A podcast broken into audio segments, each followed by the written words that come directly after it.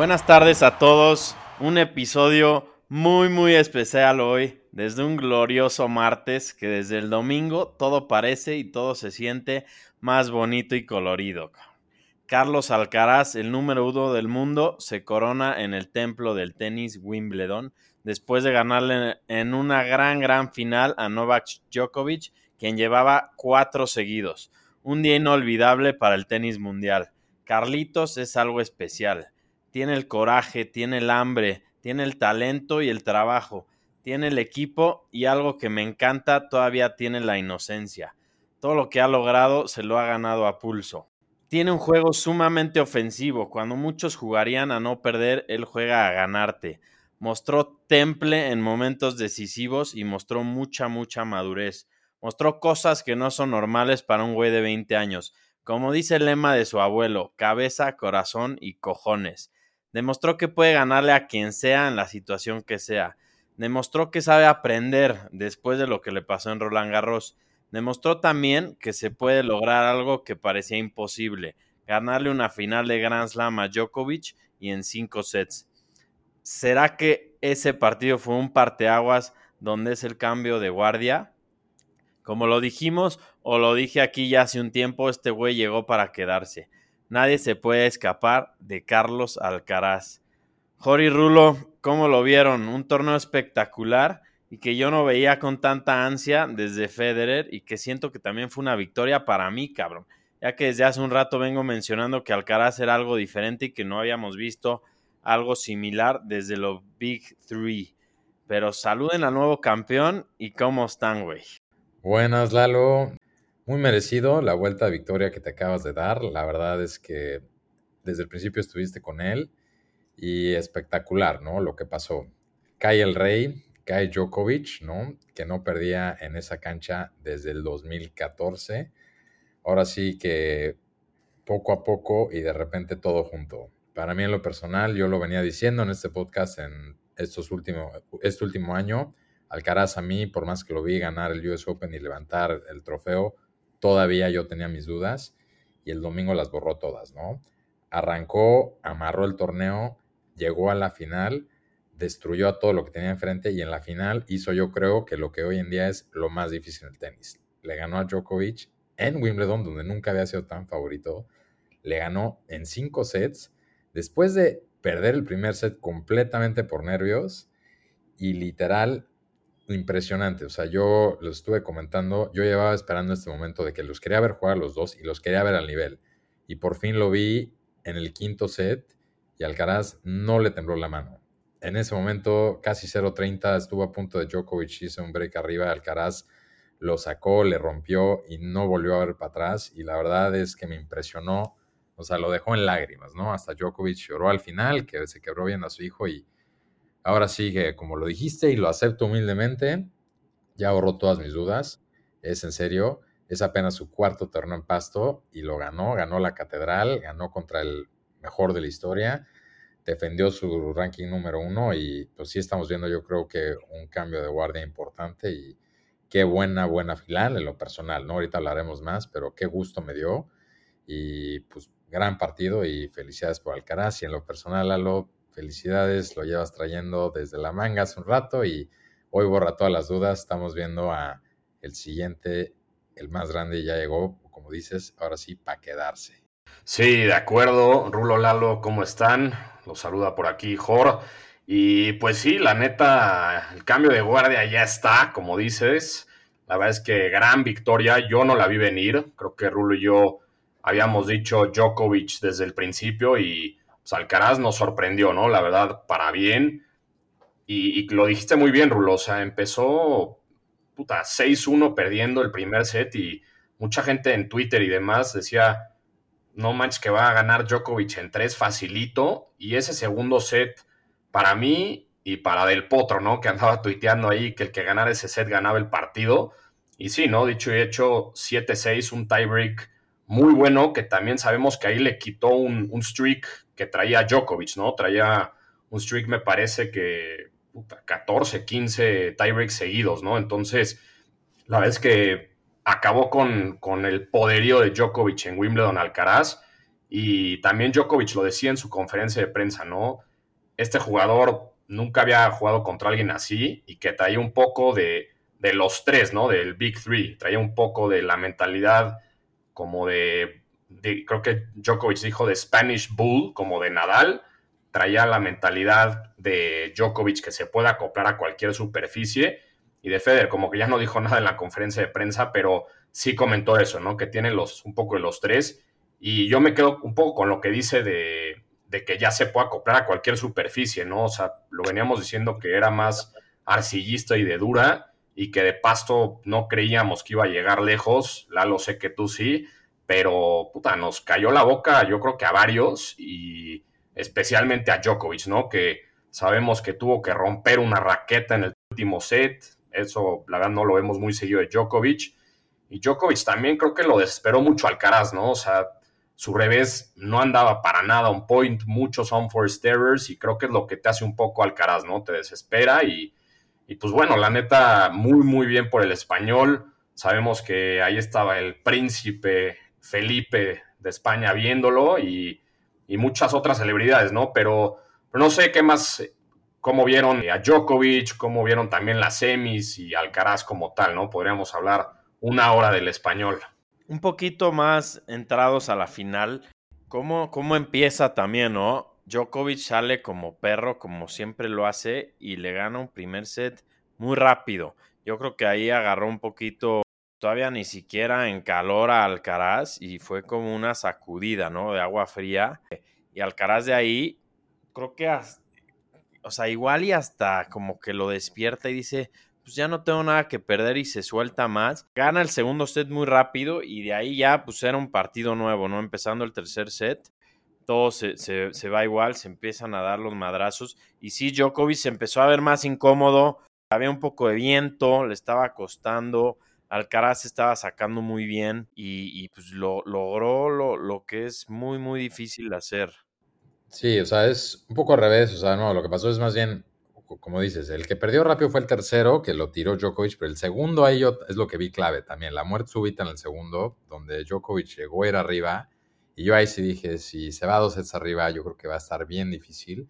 Pero también por ahí, no sé dónde está el stat, pero creo que en Wimbledon, Djokovic ganando el primer set o en finales de Grand Slam, nunca había perdido, ¿no? Entonces, impresionante. Y como dices, para mí ese momento y también yo olí sangre en el quinto, les digo, en el 1-1, no, 1-0 Djokovic, que Djokovic sacó en el quinto, y iba luego 0-30, creo que 15-40 tuvo para romperle a, Alcaraz y no lo logró. Y de ahí luego, luego le rompió Alcaraz de, a Djokovic, fue cuando Djokovic azotó la raqueta. Y de ahí, como dije hace rato, ¿no? Como que no volteó a ver para atrás. Entonces, sí. increíble, ¿no? O sea, cómo no le tembló. Sí, eso del quinto set, creo que es de lo que más respeto a, Alcaraz. O sea, entrando al quinto set yo tenía miedo que le vaya a temblar la mano, que no pudiera seguir jugando agresivo y fue todo lo contrario, estaba yendo por todas las bolas, estaba jugando su juego a la perfección y, y yo creo que aunque hubiera perdido, se hubiera ido tranquilo por cómo logró soltarse en ese quinto que contra Djokovic en Wimbledon es, es algo increíble. Y, la madurez que mostró ahí, no le tembló la mano nunca.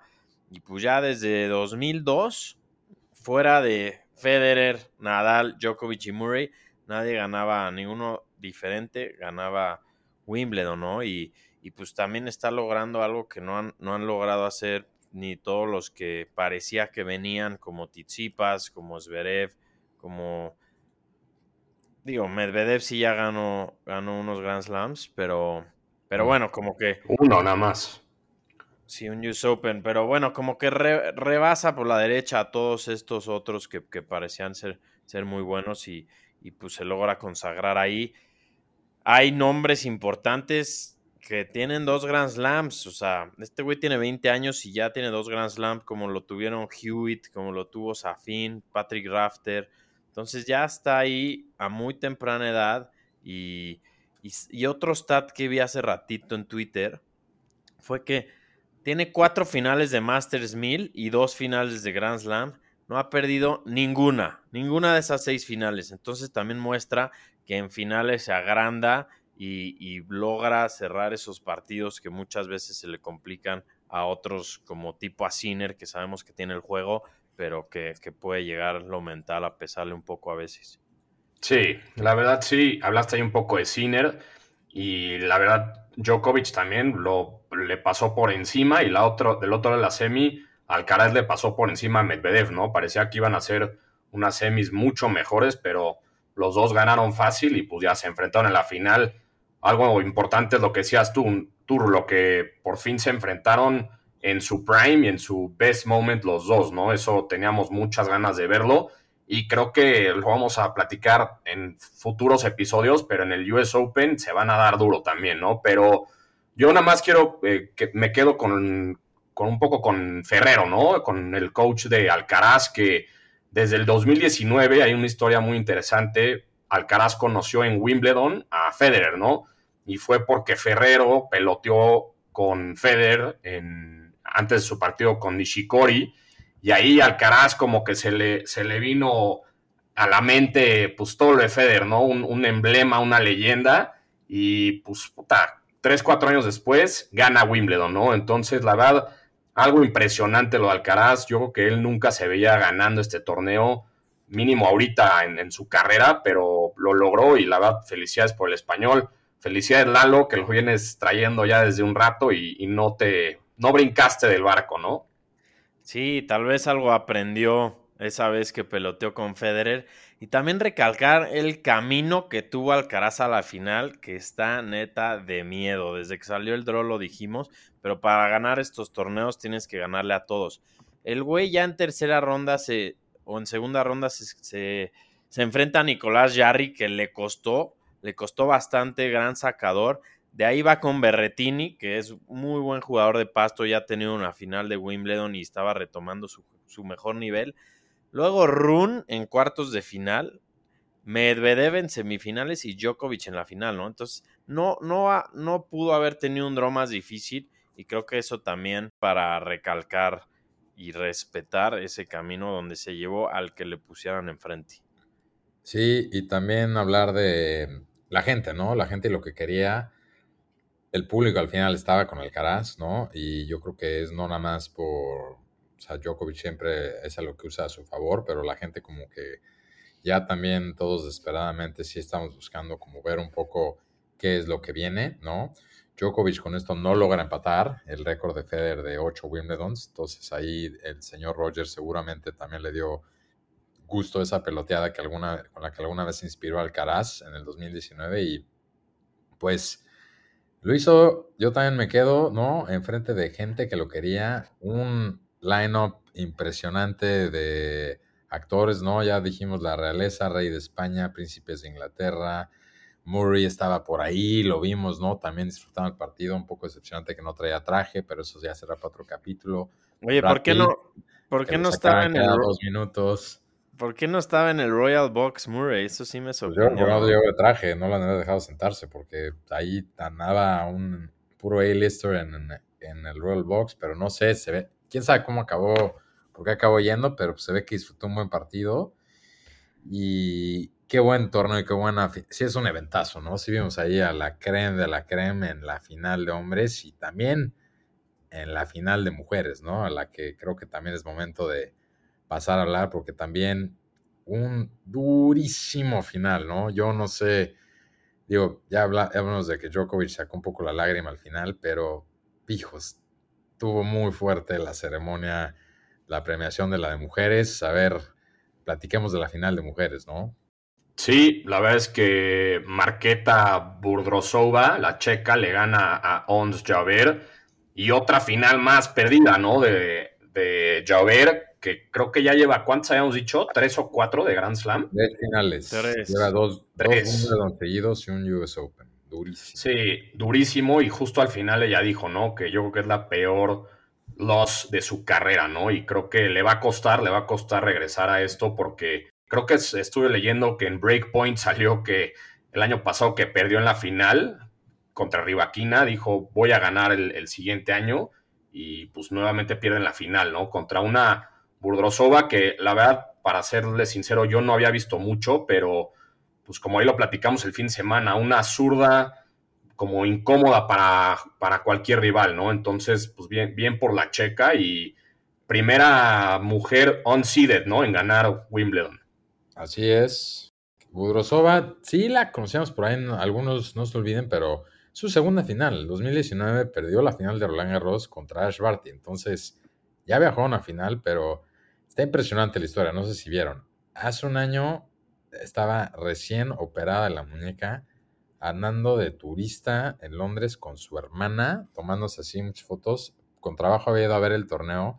Y no si vieron ahí a su hermana ahí en el palco cuando estaba en el match point, pero literal, el esposo también voló a ver la final porque todo el tiempo se había quedado cuidando al gato las dos semanas en su casa. O sea, una jugadora no, o sea, no acostumbrada hacia el top ten a viajar y que te estén apoyando miles de equipos, psicólogos. O sea, lo hizo muy, muy calladita y se echó a todas, ¿no? Y la verdad es que lo jugó súper bien, pero durísimo lo de Yagur. A mí sí me dio ganas de llorar con su discurso, pero ya luego, luego después tuiteó que le promete a sus fans que un día lo va a ganar y qué fuerte y qué duro es. Siento que luego, no sé qué piensas, pero el tenis femenil luego sí es muy emocional. Siento que en la cancha de repente las emociones juegan fuertísimo y muy, muy buena final, pero dura la derrota, pero pues sí, a, Rusova no, no le quitamos grandísimo lo que hizo.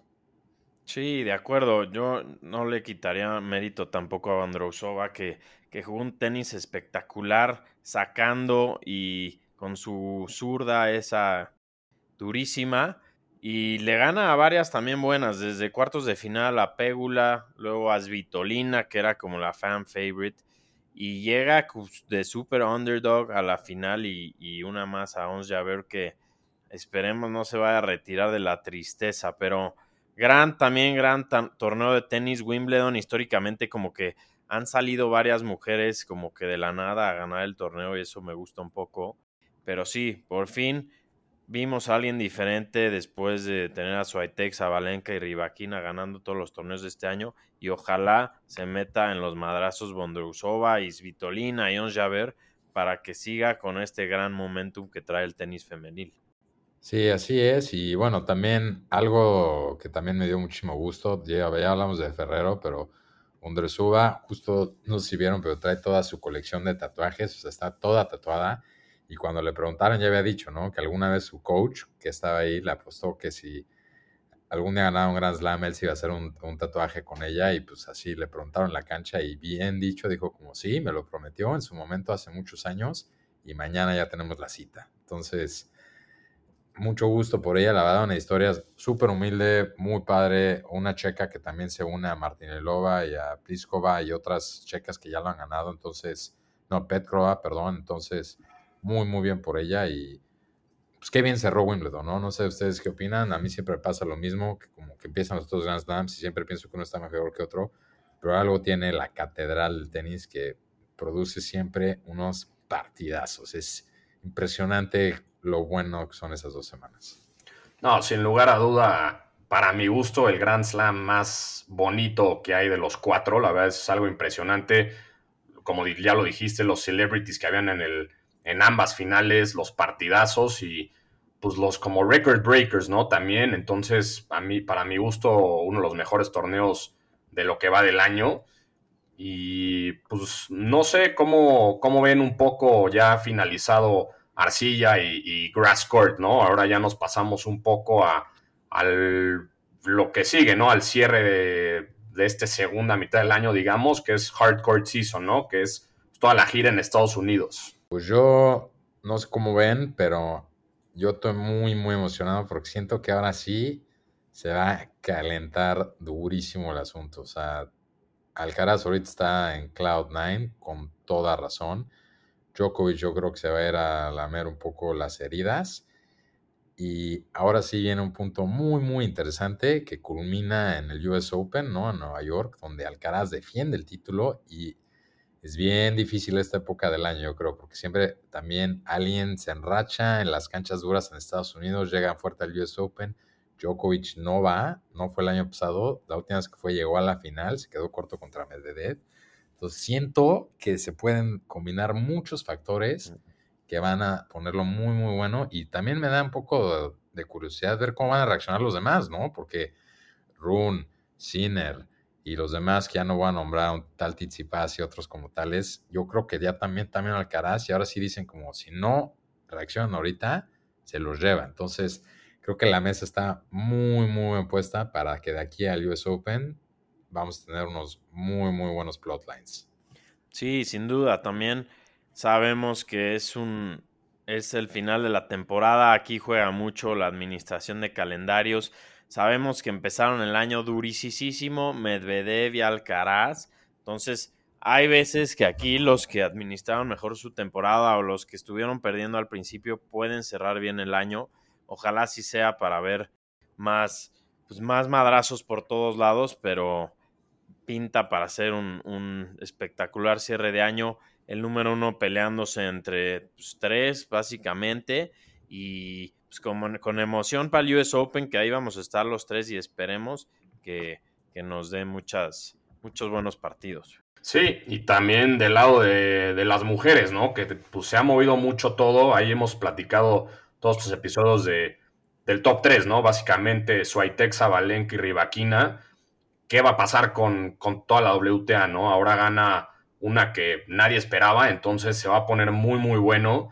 El torneo lo defiende Swiatek, ¿no? El US Open. Entonces creo que, creo que va a estar muy bueno eso. También Swiatek estuvo en peligro de perder el número uno con Zabalenka que no pudo aprovechar. Entonces, la verdad es que va a estar muy bueno también el lado de mujeres. Ahí hemos visto también unos buenos plotlines, como dice Rulos. Vitolina también apareció de la nada, entonces muy bien ahí. A Zarenka también la vimos con un buen Wimbledon, entonces vamos a ver qué pasa, ¿no? Vamos a ver qué pasa. Se viene una muy buena temporada en Estados Unidos y no sé si quieren que pasemos a los top 10 o, o si tengan algo antes que decir. Cerrémoslo porque a la gente le urge este que sí nos lo llevan pidiendo desde el domingo. Recuérdanos, ¿quién es el número uno del mundo? el número uno, Alcaraz. Número dos, Djokovic. Tres, Medvedev. Cuatro, Casper Ruud. Cinco, Tsitsipas. Seis, Holger Run. Siete, Rublev. Ocho, Sinner. Nueve, Fritz. Y de diez, Tiafoe, ¿no? Entonces, así es el lado de hombres. Y del lado de mujeres, número uno, Swiatek. Dos, Zabalenka. Tres, Rivaquina 4 Pégula, 5 García, 6 Ons Javer, 7 Coco Gauff, 8 Kevitova, 9 Sakari y 10 estrenándose en el top 10 y con su victoria de Wimbledon, Bondrosova, ¿no? Entonces, ¿cómo, ¿cómo, ven ustedes los dos top 10? Están como tienen que estar, ¿no? Correcto, merecidos están como están. Pero ahora sí que también yo me va a dar mucha curiosidad, ya como estamos diciendo, pasamos a la tercera parte de la temporada, ¿no? El piso y aquí muchos, como dije Lalo, se han estado administrando, muchos es lo más fuerte que tienen ahorita, entonces yo ahorita puedo decir que seguramente vamos a estar viendo bastante movimientos y me da mucha curiosidad en la WTA. Swiatek también defiende el US Open, Swiatek y Alcaraz los dos lo defienden, entonces va a estar muy, muy bueno. Pronto vamos a tener un mid-season review, como el año pasado, donde vamos a ver cómo van las predicciones que hicimos a principio de año y cuáles son para el siguiente semestre. Pero, Jor, creo que ahorita sacamos algo de merch que con el campeonato de Alcaraz estamos prácticamente sold out y va a tener mucha plusvalía porque va a ser como, como memorabilia, ¿no? Después de este hito el que logra Alcaraz. Exactamente, ya se te estaba rompiendo la voz, creo que ya va a estar como, como Alcaraz y como Djokovic en sus speeches, o como Ons Javer, güey, chance ya tenemos llorar, así como estaba ella. Pero no, sí, como dices, traemos una nueva gorra, pues básicamente despuesito de Wimbledon, es una gorra blanca con el verde de Wimbledon, muy bonita, y también conmemorando nuestro año 2, ¿no? De aniversario que en realidad se cumple como en un mes, pero ya la decidimos sacar de una vez. Ahí trae la, Y y el número 2, que pues, es Year 2. Así que sacamos pocas piezas para que pues, corran por las suyas si, si quieren. La verdad está muy bonita y ahí le seguiremos subiendo contenido de esa gorra, ¿no? Pero Lalo, creo que tú tenías algo más que decir antes de que nos despidamos, ¿no? Pues básicamente nada más cerrar con que me voy con la madurez que mostró Carlitos, con las imágenes muy emotivas al final, él con su equipo, las palabras de Djokovic hacia él que también me gustaron mucho. Y pues la buena vibra all around y el increíble torneo que es Wimbledon, que ojalá podamos ir pronto nosotros.